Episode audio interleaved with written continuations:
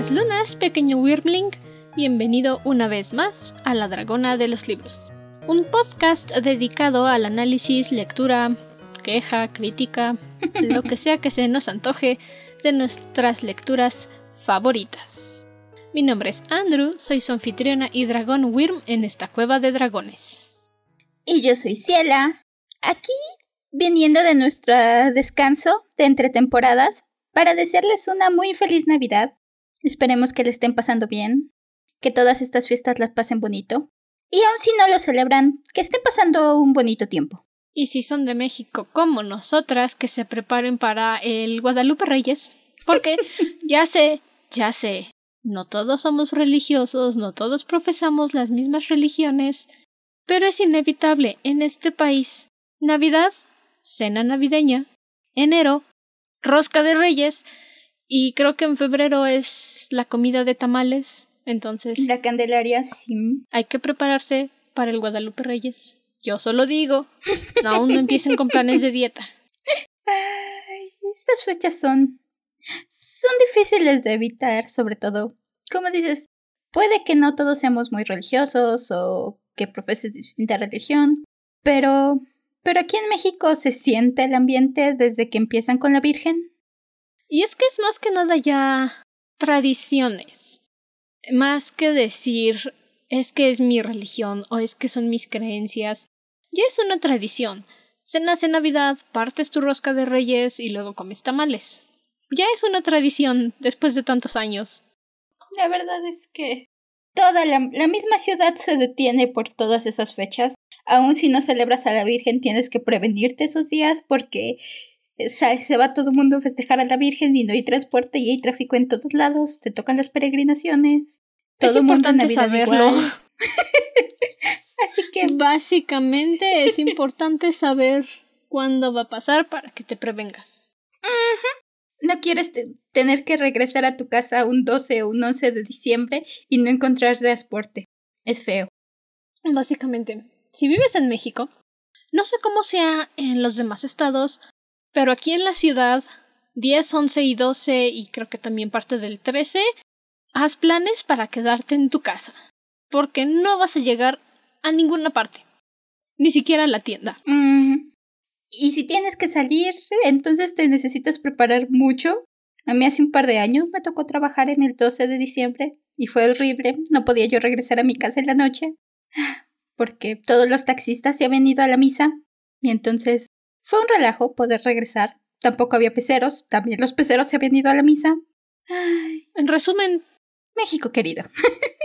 México es un país extremadamente religioso, extremadamente hipócrita y extremadamente sucio. Sí. Y lo digo con todo el respeto que tengo para mi sangre y mi herencia. Pero, ok, ajá. No estamos aquí para hablar de las tradiciones de México, querido México mágico. No, eso fue Tal el año sí. pasado. Tal vez sí en algún momento, en otra ocasión, pero no hoy. Hoy, como parte de nuestro especial navideño, queremos hablar de esta peliculita, esta bella historia, obra maestra, nominada a los Oscar, que se robó el... el eh, ¿Cómo se dice? ¿Le robaron el Oscar? Klaus debió haber ganado. No, eso no. Que robó la audiencia de Frozen, Ah, sí. esta hermosa película. Es la misma discusión que tenemos con Escuadrón Suicida, árbitro comprado. Literalmente. No se me ocurre otra, otra idea que no sea árbitro comprado. La verdad. No. Hasta ahorita estoy pensando, am, si no entienden el significado de árbitro comprado es porque no te gustan los deportes o el país donde nos escuchas no es muy dado a los deportes. No tienen esta expresión. Básicamente árbitro comprado es cuando le pagas a alguien para que escojan al ganador que tú quieres. Que es lo que ha hecho Disney últimamente en todos los Oscar. A mí nadie me engaña. Insisto, Disney no se ha merecido un Oscar desde Coco, yo creo. Mi humilde opinión. En mi nada humilde opinión, la de Ciela es humilde, la mía no lo es. Pero sí. Klaus tuvo que haber ganado el Oscar y no me importa lo que digan los críticos de cine. La academia son un montón de ancianos que no quieren salir de su zona de confort. La animación tiene historias muy buenas. Por supuesto, animación muy buena, muy buena iluminación, muy buena fotografía. Pero de nuevo, esta es mi nada humilde opinión. Yo que sé lo que piensan los ancianos de la academia. Ay, ¿Qué voy a saber yo? Solo soy una chica que se cree dragón y le gusta hablar de libros. Si les gusta la animación a lo mejor saben, pero la verdad es que la academia no respeta la animación. Punto. Por eso siempre le dan el Oscar a Disney y es lo único que conocen. Es rara la película que logre superar esa brecha que tienen. Mis respetos para las que lo han logrado. Definitivamente Klaus se lo merecía. Klaus fue víctima de, en primer lugar, que como salió directamente en Netflix, la academia los discrimina. Y en segundo lugar, Disney. Maldita sea Disney. Y en tercer lugar, Klaus, por si no sabían esto, por si no se enteraron del chisme, es la primera película que ha hecho una mezcla perfecta de animación 2D con animación 3D. Por eso se tiene esa sensación de que es un dibujo hecho a mano, pero con fondos planos, pero aparte tiene profundidad. Es una belleza. Es- Klaus es una belleza, lo veas como lo veas. Quieras ver la historia, quieras ver los personajes, quieras ver el paisaje, es una belleza. Sí, la verdad es hermoso de ver la película. La historia también es preciosa, pero incluso el solo verla, poner la película y ver los paisajes, ver a los personajes, revolucionaron la forma de hacer este tipo de películas. No me importa que se vea la pelusa del muñeco, Klaus. Klaus fue más allá que decir, vamos a hacer que todo se vea hiperrealista. No. A mí, ¿qué me importa que no dejen salir a sus animadores temprano para ir a su casa y dormir con tal de que se vea la pelusa del peluche de tiro al blanco? O sea, explotación laboral. Dejemos de romantizar eso, por favor. Pero, ¿yo qué voy a saber? Insisto. Ay, ¿qué vamos a saber? Nosotras analizamos libros. Nosotras nada más nos dedicamos a hablar, a divagar, quejarnos y decir me encanta esto, odio esto, me fascina cuando hacen esto, me choca que hagan aquello. Pero a fin de cuentas esa es la opinión, ¿no? Para eso opinamos, para eso tenemos libre expresión. Puede que no estemos a favor, puede que la gente no nos apoye. Libre expresión. Y mientras más envejeces, más lo entiendes. Definitivamente. Igual, Ah, supongo que has de estar curioso por nuestra opinión, querido Gremlin, porque si no, llevamos ya aquí dos temporadas expresándonos y quejándonos. Creo que a estas alturas ya sabes de qué van los tiros. Y si esta es la primera vez que nos escuchas, porque pusiste a lo mejor en Spotify o Stitcher o en donde sea que nos estés escuchando canción de Klaus y aparecimos, mucho gusto. Nos dedicamos a divagar, quejarnos, dar opiniones.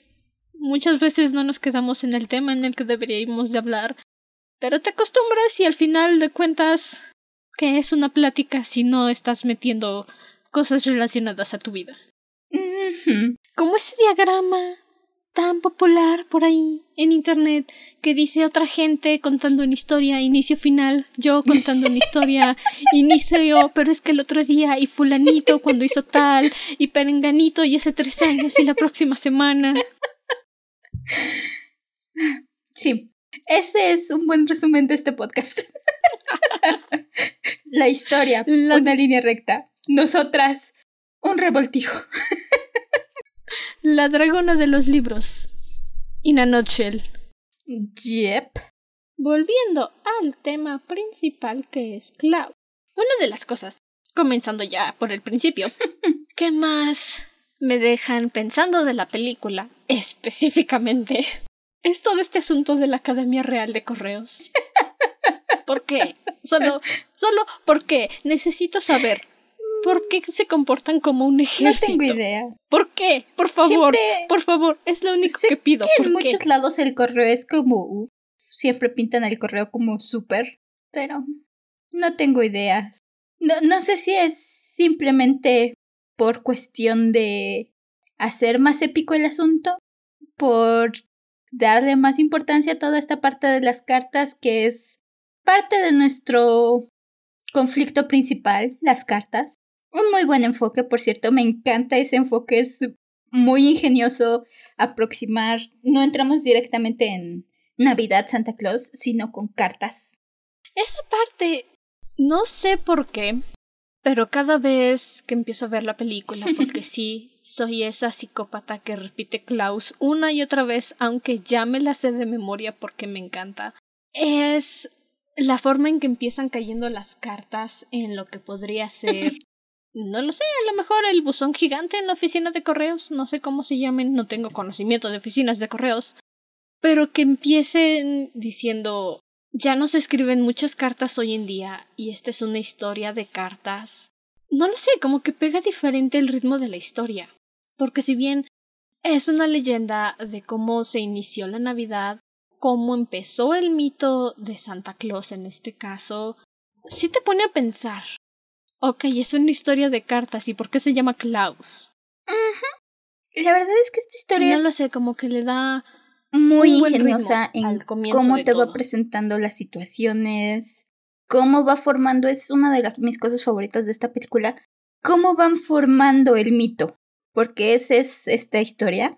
Es como una historia de origen, pero más que nada te lo van formando poquito a poquito, pieza a pieza. Y vas diciendo, oh, mira, eso, eso no me lo voy a venir, pero encaja perfectamente. Sí. Digo, van mezclando de poco a poquito todas las tradiciones que se han metido en la historia de Santa Claus. Y al principio, dependiendo de qué tipo de persona eres, si eres el obsesivo que le pone atención a todo la primera vez, dices, ah, de ahí lo sacaron o si eres alguien que la ha visto ya dos veces porque te agradó y quieres verla otra vez, empiezas a notar esos detalles. No vamos a ir en orden en la película porque qué aburrido. Pero es en esa parte cuando los niños están empezando a decir que el señor Klaus cabe por cualquier chimenea y vemos a Jesper contorsionándose para caber por todos los orificios que encuentra en las casas o que le dicen que si dejas tus calcetines colgados en la chimenea te los llena de juguetes. Y vemos al pobrecito Jesper intentando no ser devorado por los perros. Son detalles muy ingeniosos que se manejan de una forma sutil en la historia. Muy inteligente. Como, como dices, ese montaje, todo ese montaje donde van formando los mitos. La escena donde Jesper, nuestro protagonista, crea la lista de los malos y el mito de que si te portas mal te va a dejar carbón es épica. es acercándose al niño que lo molestó y el que solo le dejó cartón y decirle, Klaus lo ve todo, niño. es como esas bromas que se hacen entre adultos que te dicen, no, pero es que, es que, ¿cómo sabe eso? ¿Cómo sabe aquello? Y tú como adulto cruel y despiadado le dices al niño, ah, no pasa nada. Él sabe cosas. No te atreviste. Y es ese momento. Jesper planteando las semillas para una canción de Navidad. Pero es ese momento también en el que empiezas a notar un cambio en Jesper. Porque ya no es solamente que quiera juntar las seis mil cartas que le pidió su papá para que no lo deshereden y lo manden a la calle, que de alguna forma empieza a hacer el cambio en la ciudad, empieza a sembrar la semillita de la paz en Smirensburg al decirle él sabe cosas.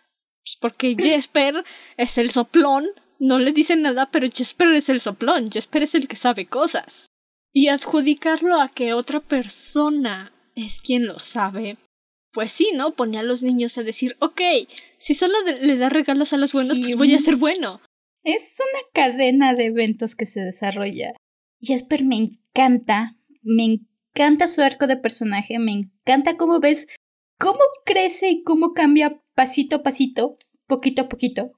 No es algo repentino, no es... Hay momentos clave, pero no es que un momento sea egoísta y el siguiente no.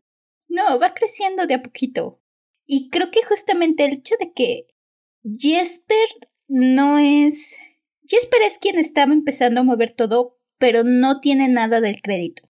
Casi todo el crédito lo tiene Klaus. Jesper es solamente el que le lleva las cartas de los niños a la vista del pueblo. Y creo que eso es algo que le ayuda mucho. Está haciendo todo el trabajo duro tras bambalinas por casi nada de de aclamación o de la magia que tienen los niños o de la admiración que tienen los niños por Klaus.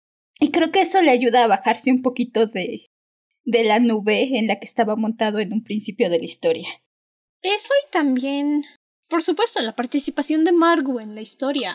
Porque aunque realmente al principio no tiene un gran papel o no está haciendo mucho, el simple hecho de que Margu siga yendo a intentar pedirle a Jesper que le mande una carta al señor Klaus y al final Klaus ocupa a Margu como su sesión de terapia y luego la lleva con Alba para que le ayude a escribir su carta de Navidad o su carta a Santa, a Klaus, como sea. Eso también influye mucho en Jesper, porque ayudar a una niñita que no conoce de nada le hace ver Margo, me encanta. sí, un acto sincero de, de bondad siempre lleva a otro. Hay por ahí en internet más o menos las traducciones de lo que dice Margu. Me mata de la risa que la mitad de las traducciones cuando Jesper se está desahogando con ella son Margu diciéndole, ¿sí sabes que no puedo entender nada de lo que estás diciendo? Pero... Algo así yo me imaginé cuando Jesper ya le está contando todas sus desgracias y Margu se jala su gorrito toda emocionada como de ¡Ah, por fin me está hablando! Y de repente Jesper habla y dice algo y seguramente en el idioma de Margu ese algo que dijo ha de significar algo como cacahuate o popo de Jack y por eso Margu se empieza a reír. Es, es ese choque cultural lo que le da sabor a la historia. choque cultural. y le ayuda muchísimo, como dices, a crecer a Jesper. El hecho de que decía, no es que Jesper cambie de un momento para otro, pero ese es de los puntos donde puedes empezar a ver su crecimiento, el punto donde dice, ok, vamos a ver, vamos a conseguirte el juguete. Y luego él mismo es el que empieza a hacer el juguete por primera vez, él es el que agarra y se arremanga sus manguitas y dice, no tengo idea de cómo hacer esto, pero ahí va el intento. no puede ser tan difícil.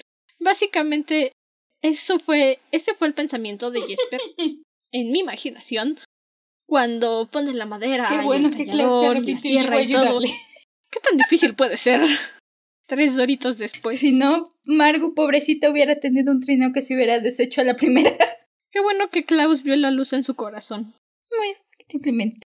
O no hubiera tenido trineo, que es todavía más triste. Y es que son esas pequeñas cositas las que tienes que ver una y otra vez para que al final digas, ok, es adorable, me encanta. Porque si no, pues no existe esa empatía con el personaje, no existe esa sensación de decir, es que sí, cambió, mejoró, y quiero verlo ser feliz. Y es una mezcla de muchas cositas. ¿Qué es lo que hace a Klaus fabuloso? Tal vez digas, ay no, pues es que Jasper en realidad no tuvo un cambio. O sea, solo fue de un reto para otro. Es muy, está muy bien manejado. Sí lo hubo. La verdad es que sería bien fácil desesperarte con Jasper. Tiene una verborrea increíble. No sabe estarse callado cinco minutos. Pero Oye, yo tampoco sé estarme callada cinco minutos. Sí, pero a veces en las películas los personajes que no se callan son los que dices, ¡ay, ya! Pero Jesper no. Jesper lo manejan muy bien. Su verborrea es bastante entretenida. Y al final de cuentas acaba contribuyendo a la historia, toda la verborrea de Jesper. Acaba contribuyendo a lo que ves del personaje. Eso.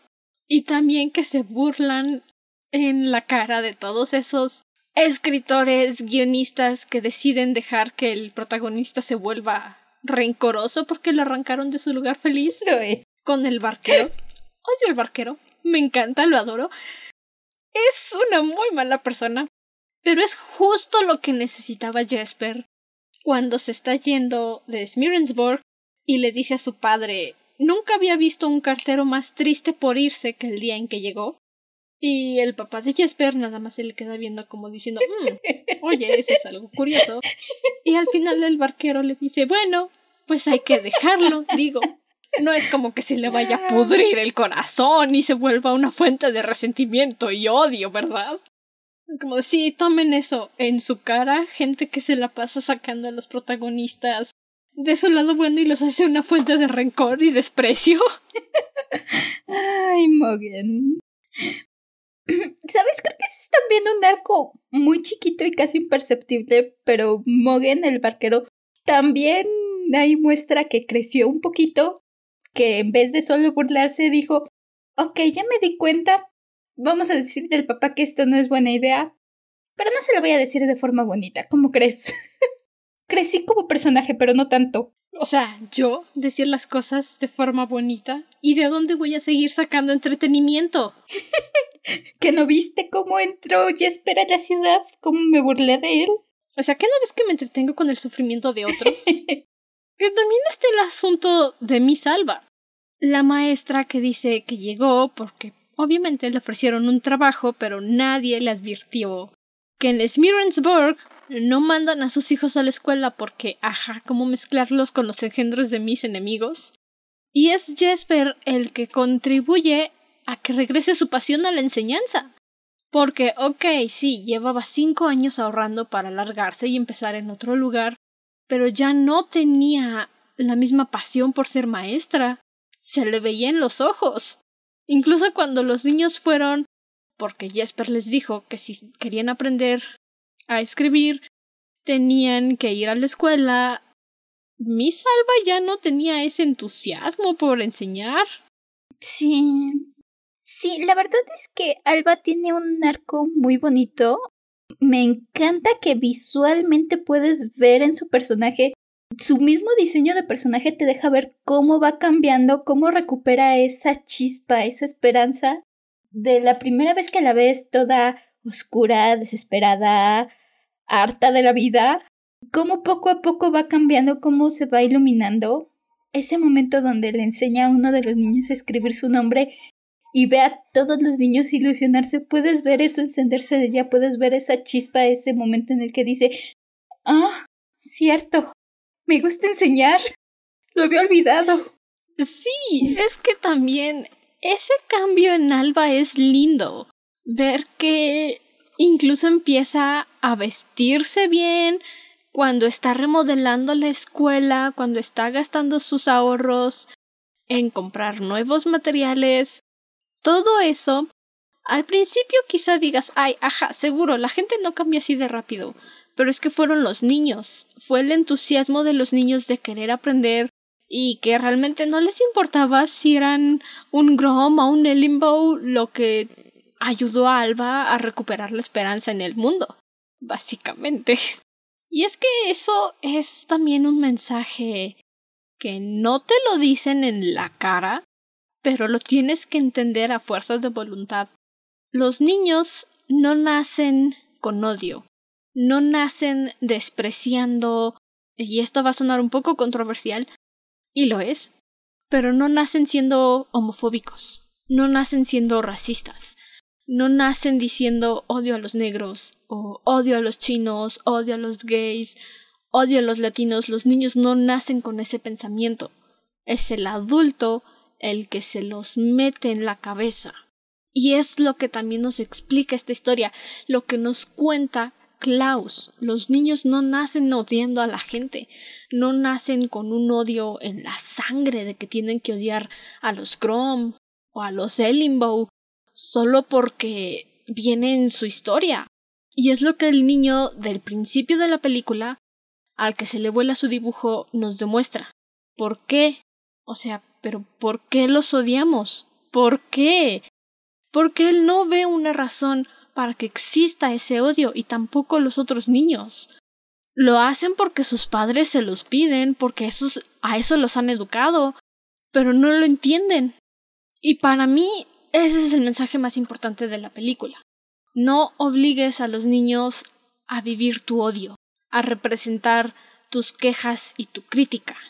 Al final, y es también parte del mensaje que tiene esta película, los niños son parte integral en el cambio que tiene el pueblo, en el cambio que se produce en Smilarburg. Lo decíamos, lo puedes ver en ese montaje donde empiezan a hacer las buenas acciones. ¿Cómo son los niños los que empiezan a generar el cambio, los que empiezan a mover todos los engranes para mejorar el pueblo. Es muy bonito, es como dices, ese es de los temas centrales que tiene esta historia, que realmente los niños son niños. Los niños hacen lo que los adultos les enseñan, pero dejas a los niños en sí y los niños en sí no tienen, no entienden de ese odio. Esa escena es una escena hermosa, es cuando el niño recibe su regalo y el, el primer niño que recibe el regalo y empieza a jugar con él y luego cuando se pone a jugar con la otra niñita, a ninguno de los dos se les pasa por la cabeza no, no puedes, te debo de odiar. Son niños y poco a poco van cambiando, creciendo. Como dicen, el mensaje de esta película, el entre esa y esta frasecita que es central en la historia, un acto sincero de bondad, siempre inspira a otro. Los niños son los que llevan este mensaje y me encanta. Y me encanta que la historia realmente no necesita estártelo repitiendo. De hecho, lo conté, dicen tres veces la frasecita. Únicamente no es de esas películas que te la tienen que estar repite y repite y repite cada cinco minutos. Y de todos modos. Como si fueras estúpido y no lo entendieras.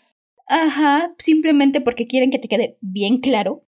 Me llega a, la cabeza la, el live action de Cenicienta de Disney. Que a cada cinco minutos te sacan su dichosa frasecita de. Ay, ya ni me acuerdo cuál es.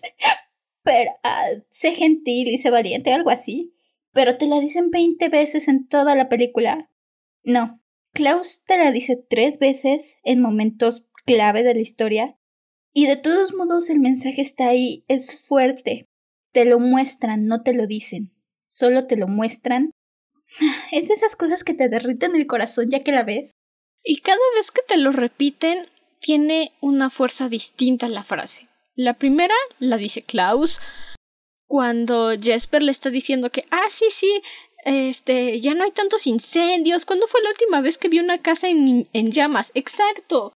La gente está cambiando y pues qué raro, ¿no? O sea, qué curioso que el pueblo de repente ya no se odie. Y es cuando Klaus le dice, un acto sincero de bondad siempre lleva a otro. Y Jesper se lo toma a broma, porque dice, ajá, sí, claro. O sea, soy niño de dinero y lo que yo sé es que la gente es egoísta y solo hace las cosas por cuestiones egoístas. Y la segunda vez que lo dicen es cuando llega el pueblo Sami, que es de donde es Margu, que por si no lo sabían, no es Sami, es Sami, lo busqué en Google, pero ajá, español bonito y precioso. Ella es Sami, todos son encimado. que es cuando llega todo el pueblo y les están ayudando. Y Jesper voltea a ver a Klaus. Un acto sincero de bondad siempre lleva a otro. Ese momento es cuando empieza a darse cuenta Jesper que tal vez sí le gusta su vida acomodada en la ciudad con caviar, mayordomo y sábanas de seda, pero tal vez también le esté gustando la vida en Smirensburg.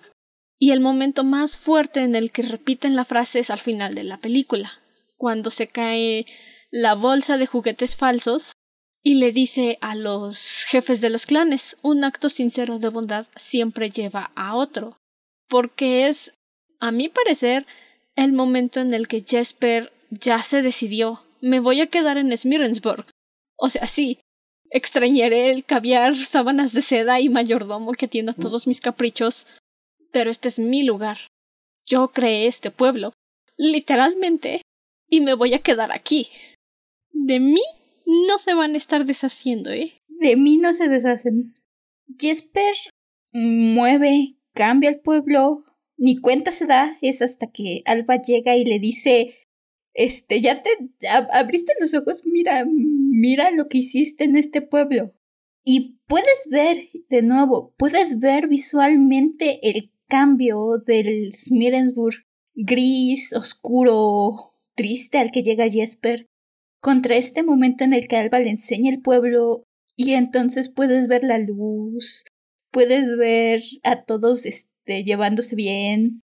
Un detalle que me encanta es que ves justamente a los papás de estos dos niños que son los primeros que jugaron juntos, caminando felices de la vida por la calle, juntitos, como si nada. Me encanta ese detalle. De hecho, hasta así como que le dicen, Hola, ¿qué tal? Así que le, le agitan, le mueven el sombrerito. Eh, buenas noches, cartero Johansen. Como diciendo gracias. Me hizo la vida más fácil. Buenas noches. Y Jesper tiene su cara de no entiendo qué está pasando, pero ok, buenas noches.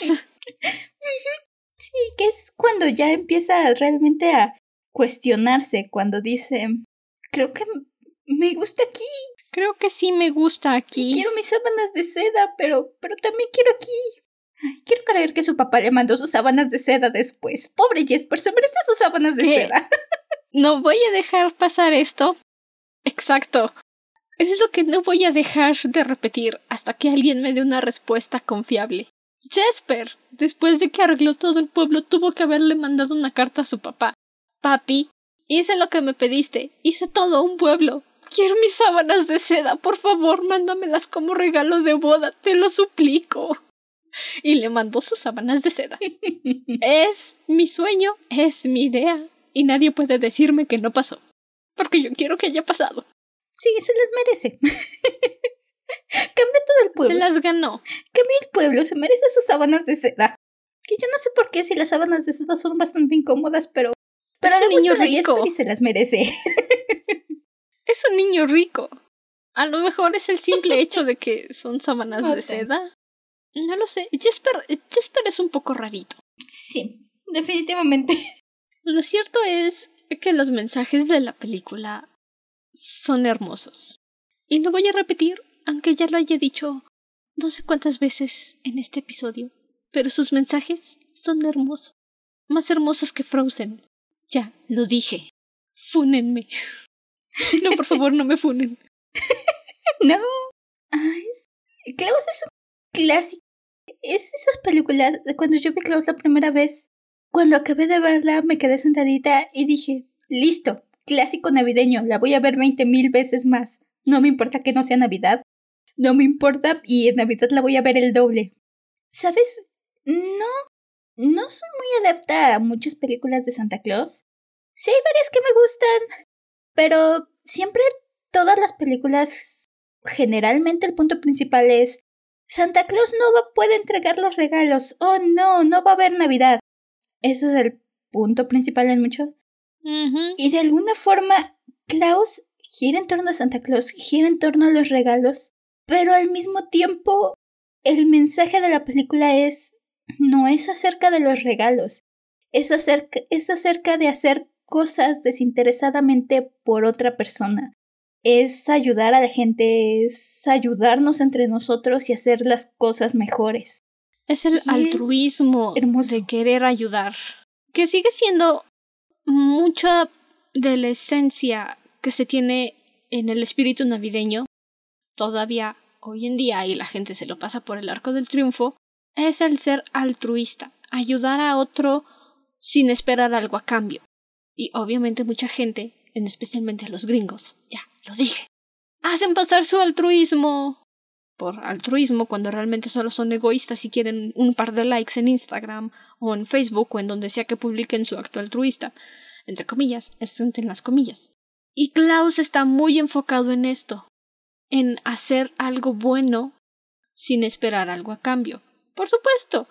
Al principio los niños querían juguetes, pero ya después dijeron oye, qué bonito está esto, hay que seguir haciéndolo, me gusta vivir así.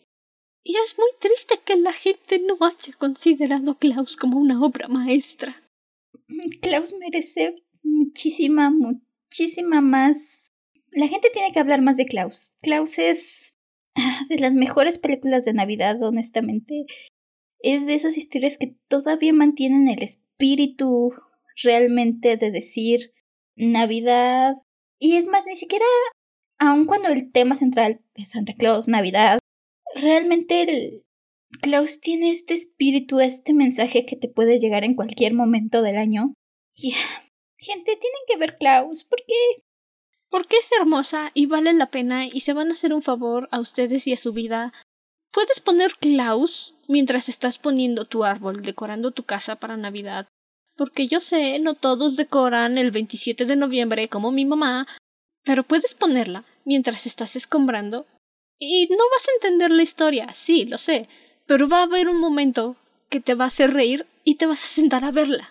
Y luego vas a acabar de decorar, la vas a volver a poner, vas a poner atención y vas a decir, oye, compa, qué buena película, porque eso fue lo que me pasó a mí. La pusimos el año pasado mientras decorábamos. No entendimos qué pasó, pero dijimos, oye, qué bonita película, hay que verla otra vez. Y la vimos otra vez. Y ahora, cada vez que no sabemos qué queremos ver, ponemos Klaus. Ay, definitivamente Klaus. Klaus es de esas películas que vas a ver una y otra y otra vez, al menos si eres como nosotras. Es de esas películas que también cada vez que la ves dices, ah, mira, no me había dado cuenta de ese detalle. ¿Qué vas a decir? Yo sigo, he visto esta película no sé cuántas veces y de todos modos, siempre que llegamos al final, a la escena del final, me dan ganas de llorar. Son lágrimas buenas, pero de todos modos acaba la película y me quedo así de... No voy a llorar, no voy a llorar. Bueno, sí voy a llorar. No voy a llorar. No podéis hacerme llorar. Exacto. y por si no se dieron cuenta, es el gato con botas. Sí, es esas películas que te dejan todo, todo tierno y suavecito por dentro y diciendo, ah, ok, la vida tal vez es bella. Tal vez aún hay esperanzas.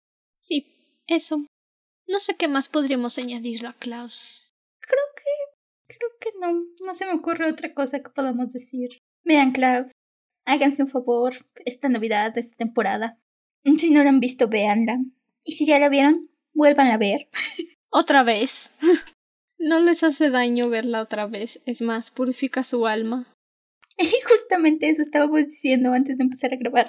Klaus, eh, ninguna de las dos realmente necesitamos volver a ver la película para hacer notas porque la hemos visto veinte mil veces. Pero, pero siempre es bueno ver Klaus. Te, te levanta el espíritu. Te deja feliz. Y si no tienes ganas de verla porque pues no estás en el humor, hazlo por Margu. Ve Klaus por Margu. Hazte un favor y hazlo por Margu. Pero bueno, eso viene siendo todo de nuestra parte, este especial. Solo queríamos hablar de Klaus como el año pasado, no me acuerdo de qué hablamos además de tradiciones mexicanas. A veces solo necesitamos hablar y contar lo que pensamos con otra persona. Y recuerden que el próximo año, algún día de enero, todavía no hay fecha determinada, regresamos con la tercera temporada. Es la era del dragón. Vamos a leer y consumir no todo lo que hay relacionado con dragones porque entonces es demasiado y se va a extender mucho que todavía no sé cuánto tiempo va a durar la tercera temporada. Ya están mapeados todos los libros, series y películas que vamos a ver, pero no hemos puesto en consideración los episodios especiales, entonces va para largo. Estén preparados. En Patreon ya compartimos la lista de contenido que vamos a leer, ver para la siguiente temporada. Yo creo que la estaré compartiendo en Instagram la segunda semana de enero posiblemente. Así que si quieren ir adelantando sus lecturas o irse preparando para lo que se viene, pueden unirse a nuestro Patreon y apoyarnos, por supuesto, no es obligatorio, es un apoyo voluntario. Tenemos tres niveles, pero los tres tienen los mismos beneficios, así que si pueden disponer de 20 pesitos al mes y unirse en la categoría Wyrmling por un dólar, son libres de hacerlo. Insisto, es voluntario, pero nos ayuda mucho para seguir trayendo más episodios. Nos emociona hablar con ustedes desde un punto más personal. Y también en la tercera temporada vamos a empezar a subir nuestras lecturas más 21. Esas van a ser publicaciones bimestrales para no saturar nuestra mente y nuestras voces y energías. Solo es una invitación. Para quien desee unirse, ahí van a estar, para que las puedan escuchar. ¿Algo que quieras añadir antes de nuestra despedida, Ciela? Pues esperamos verlos el próximo año con la nueva temporada. Como ya dijo Andrew, hay muchas cosas que se vienen. Viene cargada la temporada, pero esperamos que la disfruten. Y mientras tanto, muchas gracias por haber estado con nosotros todo este año. Y aún si es la primera vez que nos escuchan, gracias por haber llegado al final de nuestras divagaciones acerca de esta película que nos encantan. Esperamos que pasen unas muy bonitas fiestas este fin de año, sea lo que sea que celebren. Y si no celebran nada, pues también que tengan un bonito diciembre, un bonito enero. Y nos estamos viendo la próxima temporada. Y recuerden que nos pueden seguir en nuestra página de Instagram, arroba dragona-de librospod. Ahí publicamos todas nuestras noticias, anuncios, historias, comentando con ustedes. Ahí estamos activas por si quieren mandarnos un mensaje, una recomendación, una petición. Estamos a la distancia de un clic. Disfruten sus fiestas decembrinas de enero. Pásenla bonito, festejen con con quien más se sientan a gusto. Recuerden que no porque sean estén relacionados por sangre deben soportar a la familia que los trata mal o a los amigos que los tratan mal. Lo importante es que se quieran y se cuiden ustedes. Hasta entonces, permanezcan cómodos y seguros dentro de sus cuevas. Nosotros nos volveremos a reunir en la siguiente temporada. Hasta la próxima luna. Bye. Hasta el próximo año. Bye bye. How many days do you shed the pain? Are we dark?